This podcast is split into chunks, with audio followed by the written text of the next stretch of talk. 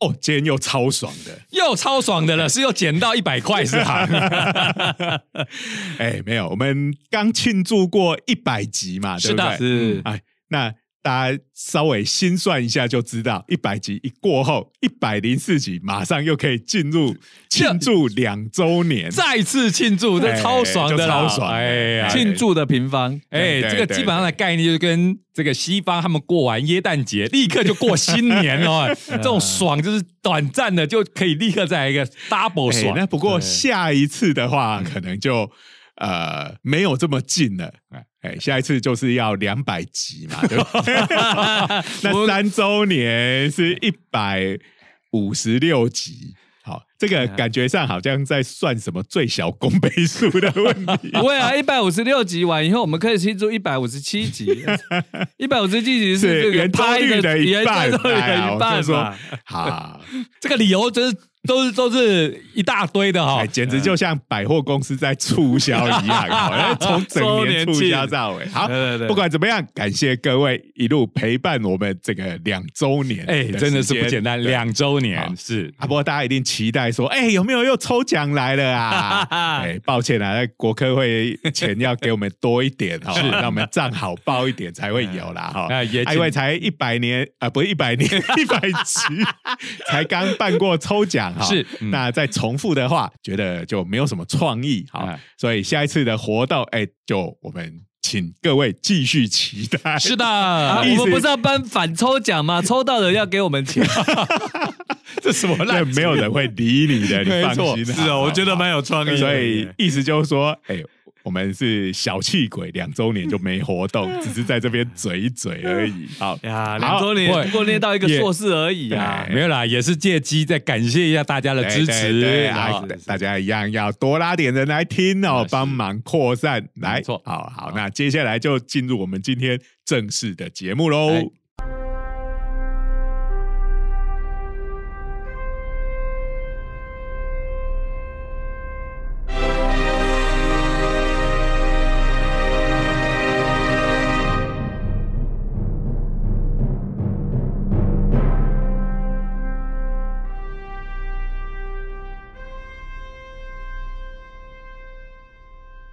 各位听众朋友，大家好！大家好！大家好！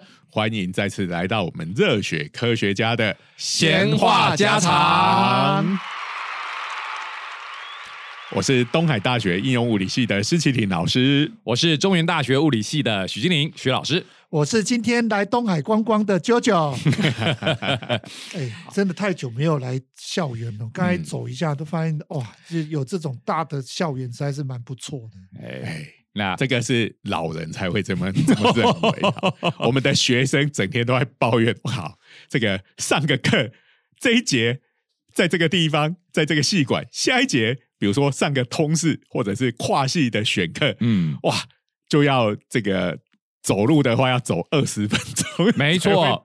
校园大可以爽个三天，然后再来就会开始抱怨了。哇，移动实在太辛苦了啊！没错，基本上只爽到你这些观光客。我们一季才来三天的。我知道啦，这个 JoJo 就是。拐弯在抱怨他的戏份被减少了一半。对啊，怎么会这样呢？然后又听到人家的收听率比我们高，我就觉得说，那我到底存在的意义在哪里？你存在的意义就是当对照组。九九居然这么拐弯抹角的在表达哎他的抱怨哈，这这个是这个是日本人讲的，就是要我们去读空气就对空气，就是说九九说啊，我心目中我心里有一堆话要讲，但是你们来感觉我一下吧，这样开玩笑。我最近看很多日剧，我就开始揣揣测这些，在看那个什么 First Love，对啊，宇多田光的这个，哎，是因为那首歌所以才来拍了这个日剧，是不是？呃，导演是因为说有这一。部呃这一首歌启发的灵感，可是我觉得从头到尾不是，只是因为他是岩井俊乐的徒弟而已。他等于就是把情书的那一套重新的再诠释一遍，然后配了这个宇多田光这个歌。对对对对对对。那简直就明星队了嘛，对不对？是啊，哦，里面的灯光美、气氛佳，男女？主角票好看，好好看，看。好，呃，尤其是我们在短暂时间还没办法去北海道的时候，你就看到整部戏在北海道札幌小樽。哦，那真的就是情书的对对对。就是它其实里面呢，不论是分镜、摄影，你甚至连旁白跟剧情的走向都非常的情书化。嗯里面角色的配置啊，我都觉得有点在学情书了。嗯，哦嗯，所以这不就是有这个 JoJo 的女神中山美穗中山美穗，她还有在出来吗？没有。多久以前的年纪了？太大，没有没有没有，她现在出来都演日剧，但是日剧都是来客串一角，或者是演一些不太重要的角色。然后中山美穗呢，应该是有稍微去做微整形，我觉得稍微有点不太自然。你们这一些影迷真是有够麻烦的，对吧？眼睛盯得这么仔细，哎，不，他应该要像那个山口百惠一样，就直接退出就好了。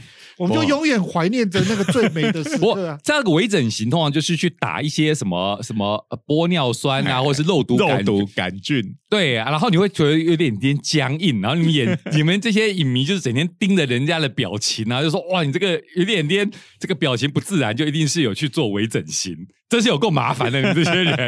不过你讲的哎本来就是微整形啊，我讲也没错啊、不过他们就是为了你们这些影迷才一直没有，我们没有叫他出来。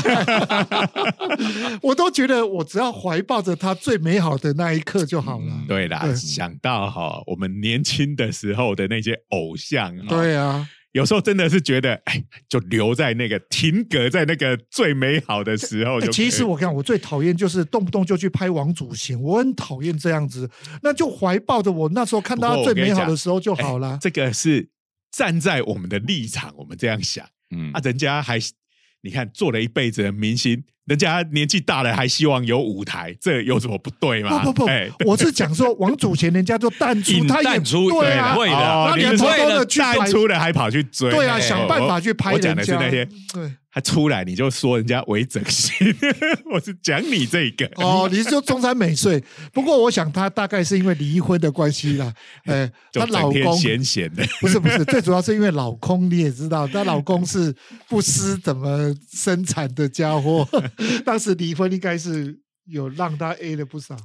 哎呀，你就是你看人家讲出来，我是为我女神感到不是是是是是，就还是讲到嘛，你看汤姆·克鲁斯都这么活跃嘛，我们前几天还在讲嘛，对不对？所以他也是因为离婚太多次我每的关系。次我每次要讲，这个就是男生占便宜 男生到年纪很大都还可以当主讲。哎，哦我每次就就是要讲这个木村拓哉跟松隆子。对对对对对，我们以前看这个什么长假啦、哦哦、Hero 啦、恋爱世代，金童玉女啊，对嗯，金童到现在还是金童啊，玉女都要演大神了，对不对？对，呃，这个这演了一个离婚五次的家伙。你想之前不是有一部什么豆子的那个？哎，对对对对，所以这真的是哈，哎，这个男生跟女生还是有相当不公平的地方，可这也不是我们故意的。所以没有办法。那刚才讲到了，等一下，等一下，我觉得还是不对。哎，木村拓哉跟汤姆·克鲁斯是万中选一耶，那签的没有，我要讲的就是。女生即使万中选一，也几乎很难有这样子的机会。你也有看到反过来的，我也必须说，你看像阿布宽，我觉得他真的是走老运，所以走老运就是年纪大了以后更有魅力。哎我的我的看法是这样。哦，天海佑希也是啊。哎年纪大了也是有这，些对啊有有啦，我对我不过我刚才讲，呃，你刚才讲的我可以理解，嗯。因为男生哦，突然间老了之后，其实多点沧桑是可以读出很多故事。，对，嗯。女生我们就会啊女生也是可以读出很多故事，可是我们啊为什么会就不读嘞？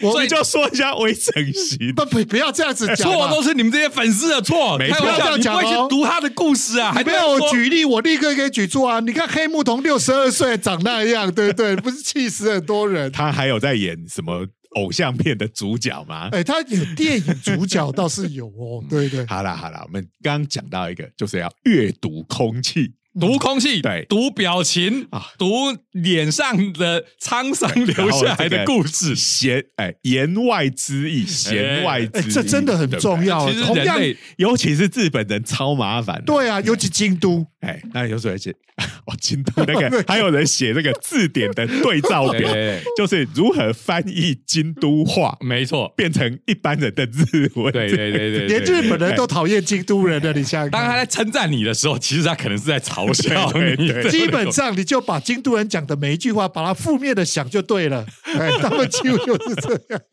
他在称赞你很时尚的时候，可能是在嘲笑你没文化，你看多可怕！那另外一个就是呃，不只是京都人啊，这是日本人普遍都有这种倾向。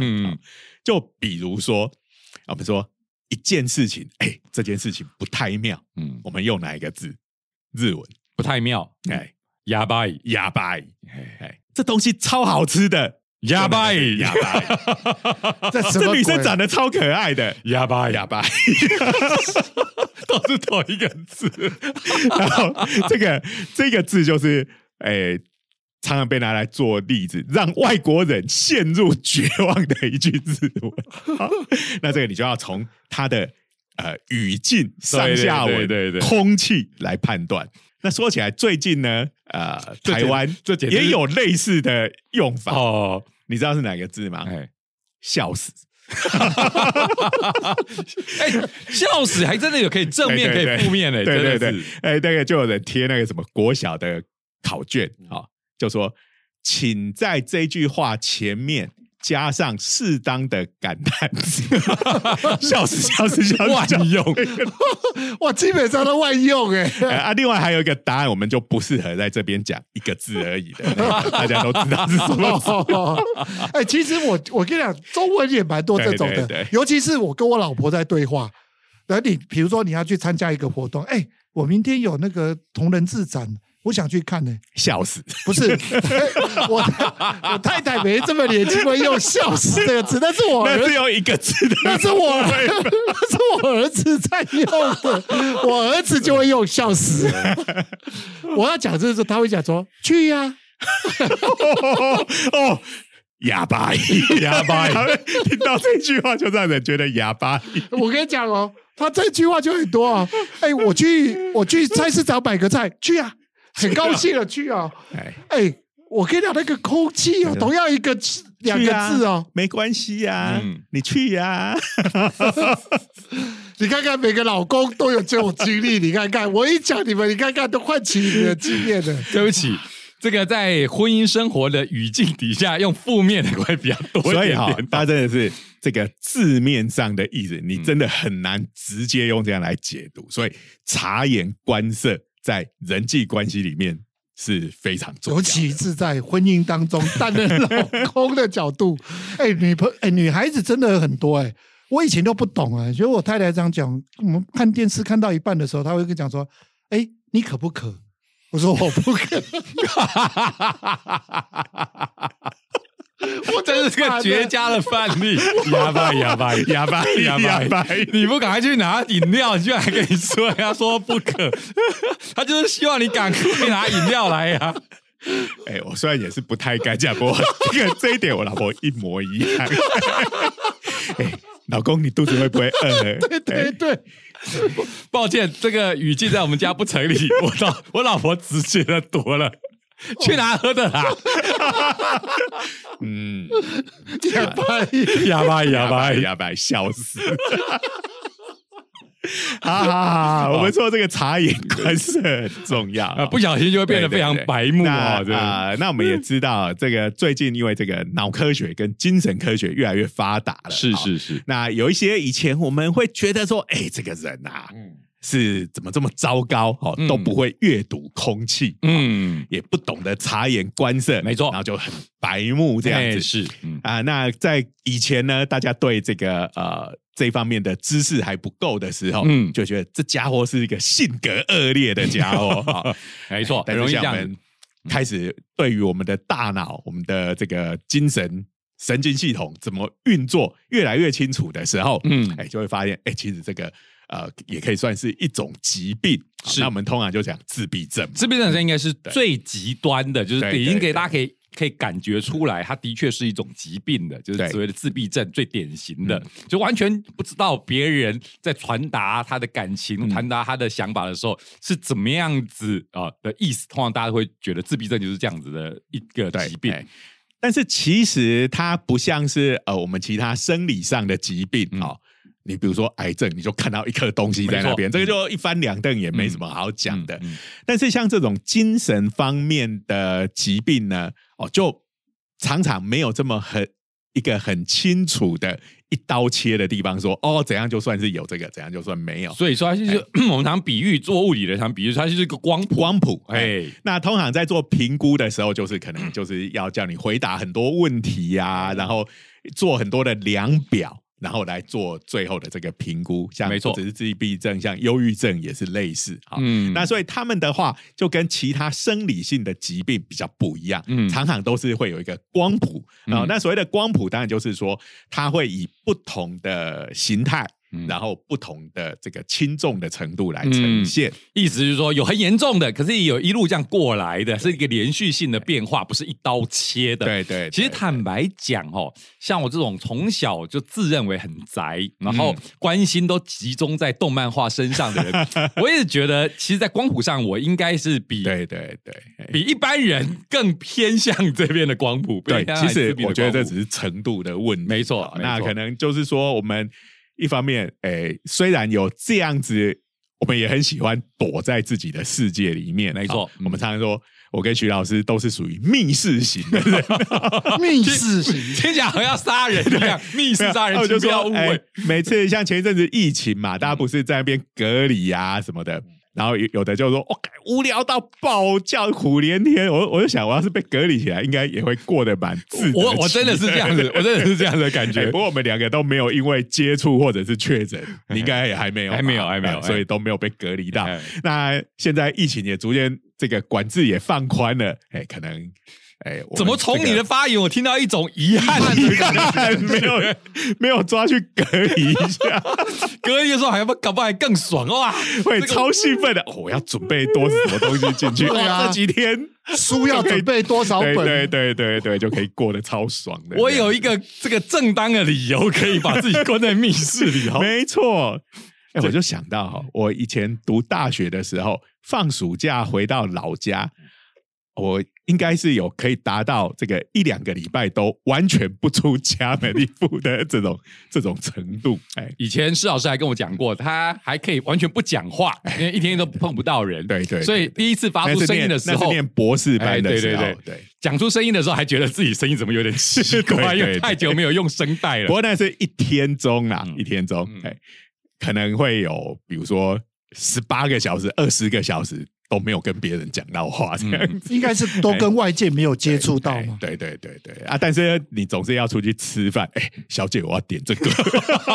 搞不好都不用讲了，直接哎有有用笔的。我我跟徐老师讲，我这一次那一次就是因为 在点餐的时候，发现我的声音怎么变成这样，因为声带太久没用锁住了，这样锁死了。发出了低沉的男性可是嗓音。我觉得念理工科哦，从事科学研究很容易会遇到这对对对那这个就是，所以其实某个程度，我我也觉得我们应该也是有在这个自闭的这个光谱里头，对啊。在某一个位置上面，所谓的动漫宅啊、理工宅啊，其实都有有一点点这种倾向，这种我们我们应该完全可以想象。所以也就因为这个原因呢，以前大家都讲自闭症，自闭症嘛，哈，英文叫 autism 嘛，嗯，嗯，那现在这个名字已经改了，嗯。叫做 autism spectrum disorder。spectrum 就是刚才讲光谱是对，那啊、呃所以就是说，呃，其实有各式各样的呈现的状态。嗯，嗯那其实大家对于自闭症就有一个刻板印象，就我们刚刚讲的嘛，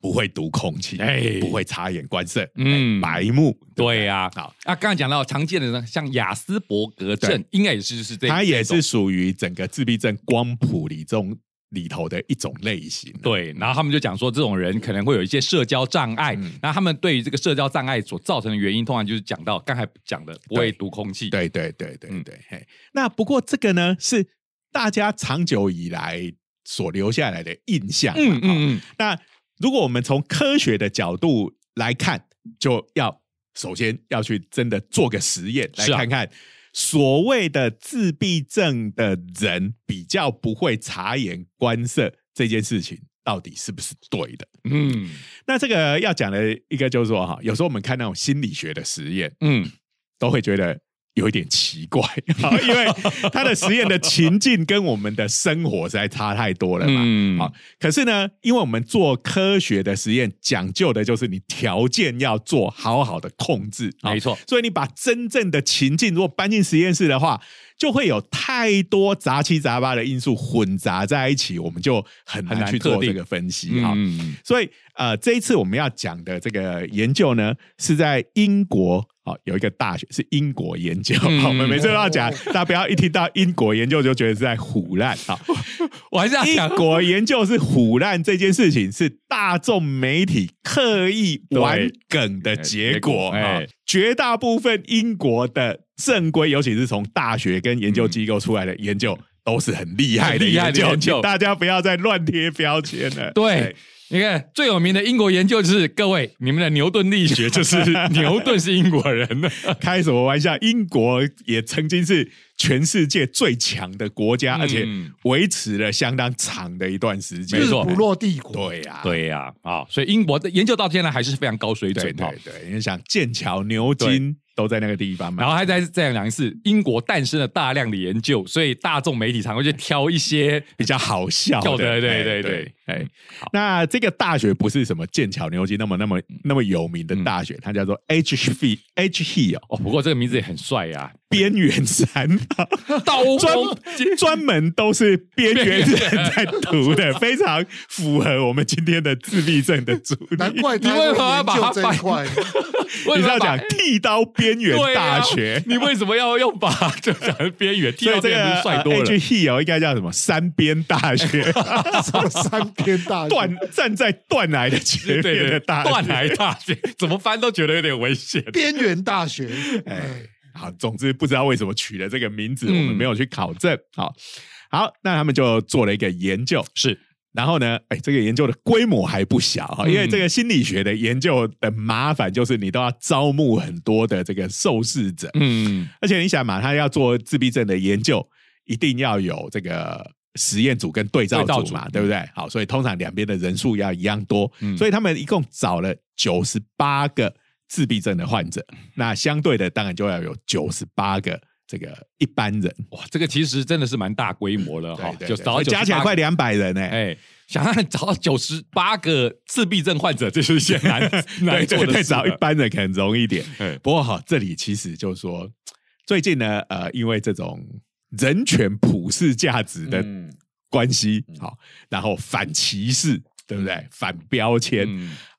这个有时候每次在叙述这些东西的时候，嗯就觉得那个政治正确的问题有够麻烦的。嗯 然后像我们哎，好像讲普通人、讲一般人，嗯都会被人家讲说，那你是讲他们其他的，其他是不同异常的人？对你歧不歧视他们？对所以他们这个呃，在论文里头用的是对于一般人来讲，他不会用 normal，对对对，normal，因为 normal 是正常，相对于另外一边就变不正正常，常这个就有歧视的意味。对啊啊，所以他是讲 neurotypical，neurotypical，就是哎。哎。神经学上典型的人，典型 就是典型就是大部分的人是属于这一类的，在神经学上是属于这个 neurotypical 简称 NT。new type。知道嘛？你们一定讲这个，嘿。你忍不住就要讲接。可是照字面讲，neurotypical 应该是 old type 才对。抱歉，我们刚才玩的是钢弹。等一下，等一下，我觉得施老师你是故意挖坑让我们跳，然后你才要铺那个梗。对对对，这个在我钢弹我自己觉得这个梗还蛮深的。在钢弹的故事里头，我们的一般人哦是 old type 啊，新人类才是 new type。可在这边的 NT 当然就不是 new type，了哎这是他是他是一般一般人就是有没有，就是神经学上的表现属于多数人的那一群。嗯，你说一边人多一边人少，这个比较没有歧视的味道。那你说一边正常一边不不正常，这个就不行。好，对，好，这个不过我们还是简称一般人，一般 一般一般人。哎，typical 嘛哎，typical。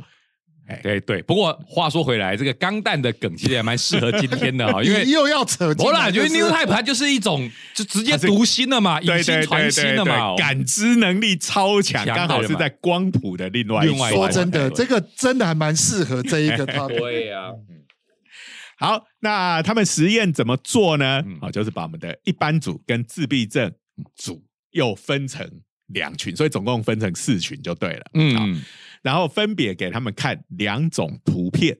好，那这个图片呢，就是只有眼睛的部位，哦人的眼睛的部位。其实我们一般讲说，这个眼睛通常是人体上面最能够传达感情的对这个部分嘛，对不对然后？这个图又分成两种，一种是这个真人的照片，嗯，那另外一种就是那种漫画式的人物的嗯图片的眼睛部分。嗯。好，所以它的四个组是这样子，好，就是自闭症的那边的五十个人嗯。跟一般人的五十个人，嗯。好，这两组看的是真人照片的眼睛，嗯，然后呃，剩下四十八，剩下四十八跟四十八，嗯。好，那就是看漫画人物的眼睛，嗯好，然后这种图片各有三十六张，嗯那我看到这里就想哦，哎，你九十八个人为什么不是平均分成四十九、四十九，而是五十、四十八？他是不是有什么样的道理在啊？不知道，还是 他论文里头也没有特别讲。哎，所以你们是什么强迫症作祟呢？一定要在对等分，没这个必要吧不？是，对啦，是好像也没有说非得这样不可，不不不但是看起来就觉得我怪我们强迫症作祟说报告，我们只有九十八人，可不可以再找两个凑一百？你们那什么强迫症作祟？你讲的这个也是一种怪怪的这，那为什么一定要五十跟四十八啦？对不对？同样的逻辑啊，我们只是对这个好奇，是不是有所谓的科学上的基础在这边？因为我也不是心理学专业，这个我就不知道了。好，好，那总之呢，他们就是每个人都会看三十六张图片，好，哎那就看你是属于呃真人照片组的，还是属于漫画人物组的。嗯那这个每个照片，其实在研究团队在之事先已经都做了标记了。嗯嗯，那当然他们有一些根据啦。嗯那就是说每一张眼睛的图片或照片，其实它有个标准答案。嗯这一对眼睛代表的情绪是什么？嗯是很开心呢，还是悲伤呢，嗯还是生气呢？嗯等等。好，就他已经有答案在那边了。这真人呢，应该是比较容易，因为嗯可以真人他可能在那个情境下就真的有这个情绪，然后就把它记录下来，然后把眼睛截取出来，嗯哦，这是真人的这个眼睛哦对应到的这标准答案，可能是这样找出来的。哎，那但是漫画人物当然就呃，好像比较难说啦。哈、嗯不过就我从我看到的图片来看呢，嗯呃，也有一个可能是这个漫画人物其实是根据真人的照片请嗯漫画家来画的，然后因为因为这对眼睛长得还蛮像的，所以我猜可能就是这样子。对，哎那当然情绪就是一样。嗯，嗯那当然你可以说。哎，那这搞不好漫画家技术不好啊，情绪跑掉了怎么办？好，这个很抱歉，这不是在我们这个报道者哎的这个管控的范围里面。不过我们可以想象，这个可以可能有个校正，就是说，可能就是用用大众来来看看判读。其实他们还蛮常做这样子的事情的，嗯就是大家来判读，然后如果说很明显的大家都投某一个答案的话，嗯那就呃应该是没有什么问题。对那如果大家的意见很分歧，这张图就不要用就好了嘛。好，啊，可能就是漫画家没有把画好。或者是照片里头的这个人表里不一样，习惯上做出跟情绪不一样的表情哈。对对对不过总之这是有标准答案的然后每一张图，这个研究团队就把它做成一个四选一的选择题。嗯那就像考试一样嘛。嗯嗯好，然后所以哎，再帮大家恢复一下记忆。好，我们分成四组，嗯。嗯，就是自闭症的人就切两半，嗯。嗯。不是把人切两半啊，把这一群人分成两群。哎。正常呃，一般人也分成两群，嗯。然后分别去看真人的照片跟漫画人物的照片，嗯。然后每个照片都有一个标准答案，他的情绪是什么，嗯。然后呃要去回从一个四选一的选择题里面，嗯。看能不能回答出正确的答案。了解，来这边举个例哈，就是说这个四个选项啊，大家看的就是一个人的眼睛，然后它有四个答案，就是对。呃，比如说恐慌、嫉妒、傲慢嗯、痛恨。啊，所以大家可以想象一下哦，如果是看一个，所以他人的眼睛，他他哎。不会出一个，就是说，你看他的情绪这四个哈，都是属于负面的。对好，所以它的差异不会说，呃，明明是一个气个半死的眼睛，然后有一个选项是超开心的，你马上就可以用消去法把它去掉哎。好，所以我觉得是这个研究团队他在设计这个选项的时候，就是不会弄那种差太远的，让你一下就知道不是那个。嗯。哎不过这个选项其实就是刚才讲到嘛，就是要读他的情绪嘛，嗯所以呢，也刚才讲到这个，如果是开心啊、对难过，可能会非常明显。对可是你看他嫉妒，哎嫉妒的眼睛，什么叫对呀，嫉妒的眼对呀睛？OK，所以搞不好以我来看，哎，因为嫉妒的表情很难表现出来吧，所以答案应该不是他。所以你也是用消去 消去这可能是一般人的的的的。那其实这个实验就是看看我们如果是跟这种自闭症患者来来看的话 PK 一下，一下对对到底会怎么样那每一张图，每个人看到这个图的时候，他要做两个题目，嗯一个就是要去呃选出你觉得他这时候的情绪是什么，那另外一个就是你要给一个自我评价，嗯。就是我在做这一题的时候，我觉得有多困难。哦。哎，就难度这一题对我的难度这个是很很有趣的是由他指标啊，由他个人来评估，来对他评估自己的难度。对。啊。那比如说我评估很难嗯。的时候，可能我另外一题选的时候，可能就是我难以决定，我要用猜的。嗯。那如果我评估很简单，就是哎、我很有信心，应该这就是这样子。对，嗯。大概是这样子。嗯。好，那总共每一个人都要看三十六个图片，嗯，好，然后接下来就当然反正有标准答案嘛，嗯。就算分数啦，来比看看。哎算分数。嗯哎、PK 一下。本来大家想说，哎、不是说自闭症的人比较不会察言观色嘛？嗯。那应该是正常人比较能够读出这个嗯眼睛里面的感情嘛，对不对？嗯，结果意外的发现，结果不是这个样子。哦哎，嗯，在看照片、真人照片嗯的眼睛那一组的是呃成绩呢，嗯嗯啊，这个一般人的成绩是有比自闭症的人的成绩高一点点。嗯，那但是因为我们知道做这种的都有统计误差嘛，啊、嗯有那个呃误差值。嗯，那两个的呃其实分数是有一点差，嗯。但是都在误差范围之内。就是没有显著上的差异，差异不显著。嗯。所以一般来讲，这个研究的结果就会说，呃，这个等于是没差。嗯，误那差范围内，有趣的是，在漫画人物那一边，嗯，哎，这个是自闭症患者的分数比较高，而且是有显著的差异，有显著有显著的差异。哎，好，所以这个结论很有趣，就是说，其实自闭症的患者，他没有比较不会察言观色。对于真人来讲，他这方面的能力跟一般人是一样好的。那对于那种不是真人，哈，他是这种漫画人物的这样子的表情，哎，他也能够掌握的很好，甚至比一般人还要好。哎，我懂了，嗯。难怪我喜欢看漫画，哎，所以这个东西就跟我们好像一般的刻板印象，哎，有点反过来，对不对？嗯。好，那另外一方面就是说，对于难度的评估来讲，好，嗯那这四组都是一般人的这个评估难度是低于自闭症的患者，好，就是呃一般人比较有自信，好，就觉得这个东西不难呐，不难，我一下就读出它什么意思了。啊，不过虽然有这样子的倾向，嗯嗯，但是其实也是还在误差范围以内，嗯所以呃，结论也是说，哦，这个在四组里面都没有显著的差异。嗯，所以就是说，自闭症患者也不觉得读情绪有多对对对，多难，多难，他也不觉得很难，也不觉得很难。对，那自闭症最特殊的就是他读漫画的能力其实超过一般对人。对对对对，所以我刚才讲的不是开玩笑的哈，我在大学的时候觉得最困扰的一件事情是，我班上有同学不知道怎么看漫画，没错，而且他就是所谓的所谓的现充，就是在动漫画主群，哦。就是所以这种现实充、现实生活充实者，我们叫只叫现充。哦，那我们是阿仔，他们是现充，就现充的同学不懂得怎么看漫画，反而我们看漫画看得很很嗨。对。他就说漫画我不懂怎么看呢、一方面他们不知道怎么他次序，他说连顺序也看不懂，哎。然后就说。哎，这个漫画为什么这样画？然后你们就觉得很开心？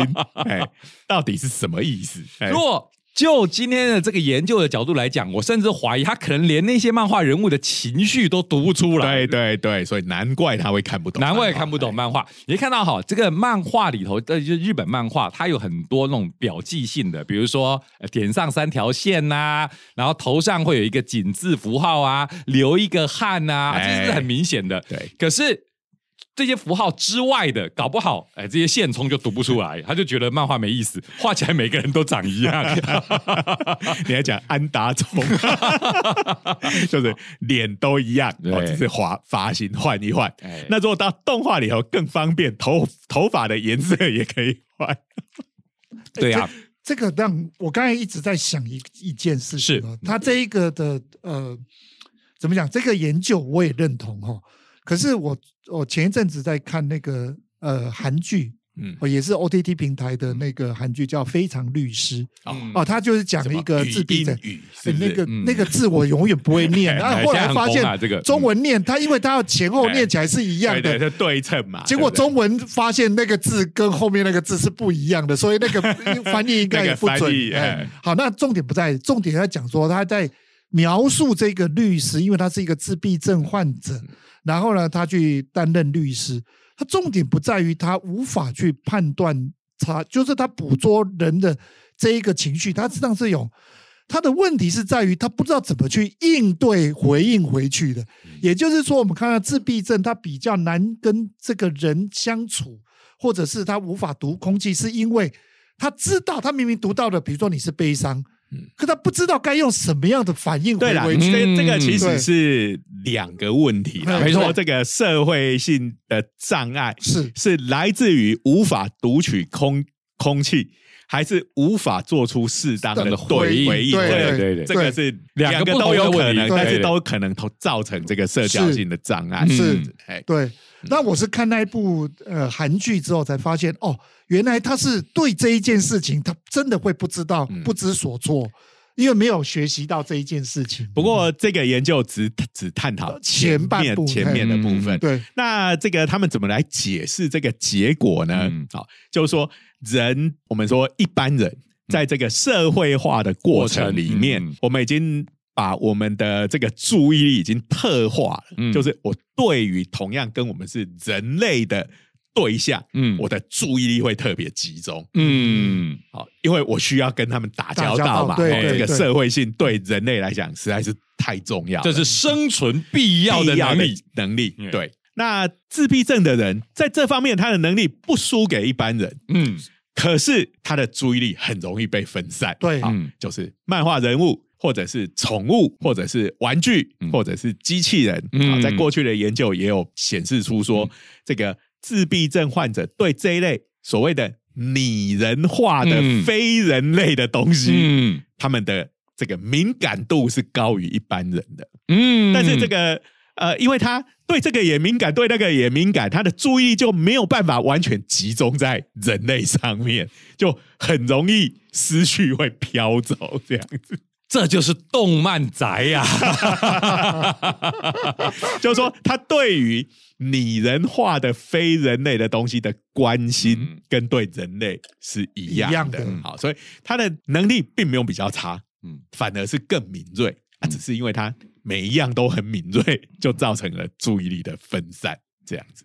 呃这个很很很有趣哈、哦。对，因为有时候我们又觉得，好像他们的注意力又特别的集中，他们在专注力某一件事情，他就特别讲，可是他们在某一些状态又很容易被分散。所以这个东西哈，其实就是因为这个才是属于这个行为行为学或心理学的研究。嗯那这个东西，呃，真正如果我们要完全的了解它，你必须到大脑里面去才行啊。嗯哎，这个，所以这个距离我们完全弄清楚这件这个事情到底它的原因跟它的机制是什么，其实要等我们真的能够研究人类的大脑才有办法。嗯，所以严格来讲哦，这一个研究刚才是讲到前期嘛，就是我们以前有的刻板印象，就觉得哦，他们就很不会读空气，可是某个程度是推翻的，对他们会读，只是不晓得要怎么对它做就是应对。表现上看起来的确是这样没有错，但是那个原因其实是不一样的。没错对，那至于怎么应对，那又是另一个问题了，对就要做别的研究来解释。那刚才讲到的，就是因为他们对红浆很多东西敏锐啊。